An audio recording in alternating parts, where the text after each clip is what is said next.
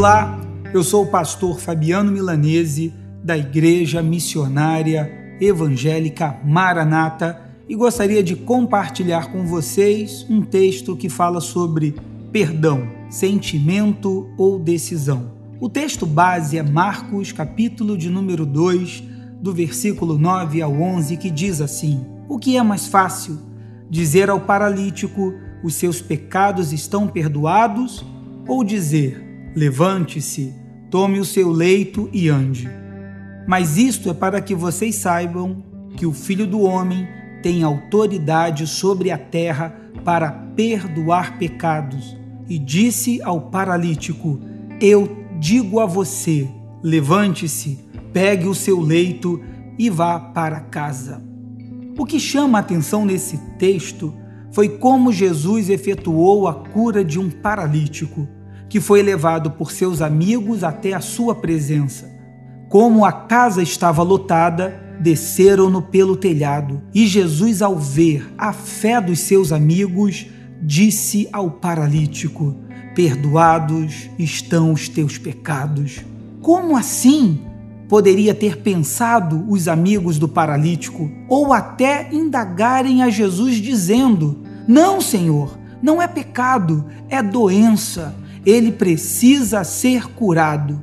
Para os judeus, uma enfermidade tinha uma relação direta com a consequência de um pecado e somente poderia ser curado se recebesse o perdão de Deus.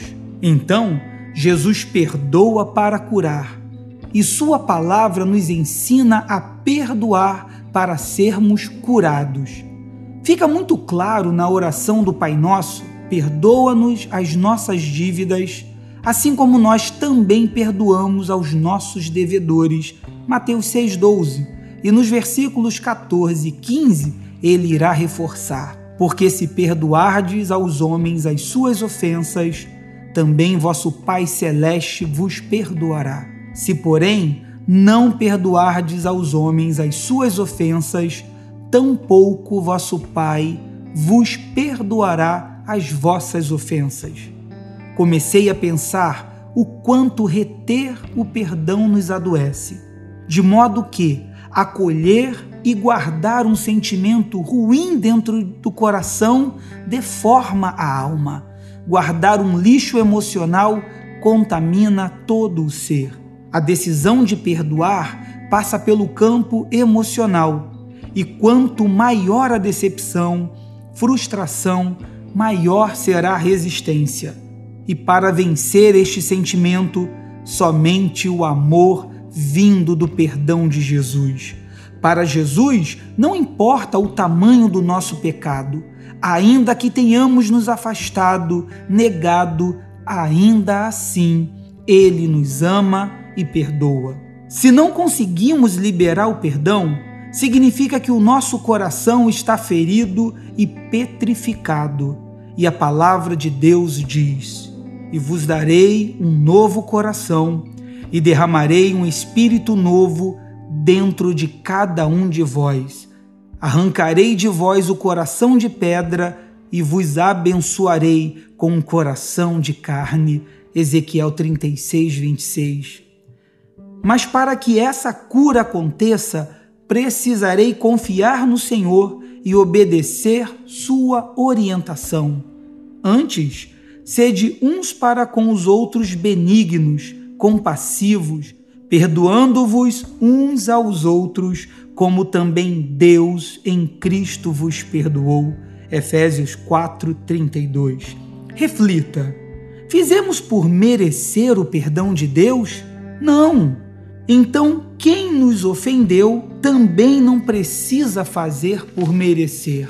Logo, quando tomo a decisão de perdoar, eu neutralizo a ação do inimigo na minha vida, nos meus sonhos, na minha paz e na minha felicidade. Eu não permito raízes de amarguras que causam estresse, tristeza, depressão, ansiedade, angústia. O apóstolo Paulo nos diz: se vocês perdoam a alguém, eu também perdoo. E aquilo que perdoei, se é que havia alguma coisa para perdoar, perdoei na presença de Cristo, por amor a vocês, a fim de que Satanás não tivesse vantagem sobre nós, pois não ignoramos as suas intenções. 2 Coríntios 2, versículo 10 e 11.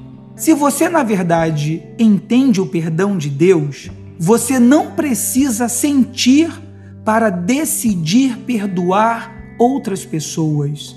Falta de perdão é falta de entendimento do amor de Deus. Quando Deus perdoa, você perdoa. Quando você perdoa, Deus perdoa e os outros aprendem a perdoar. Eu gostaria de estar orando nesse momento.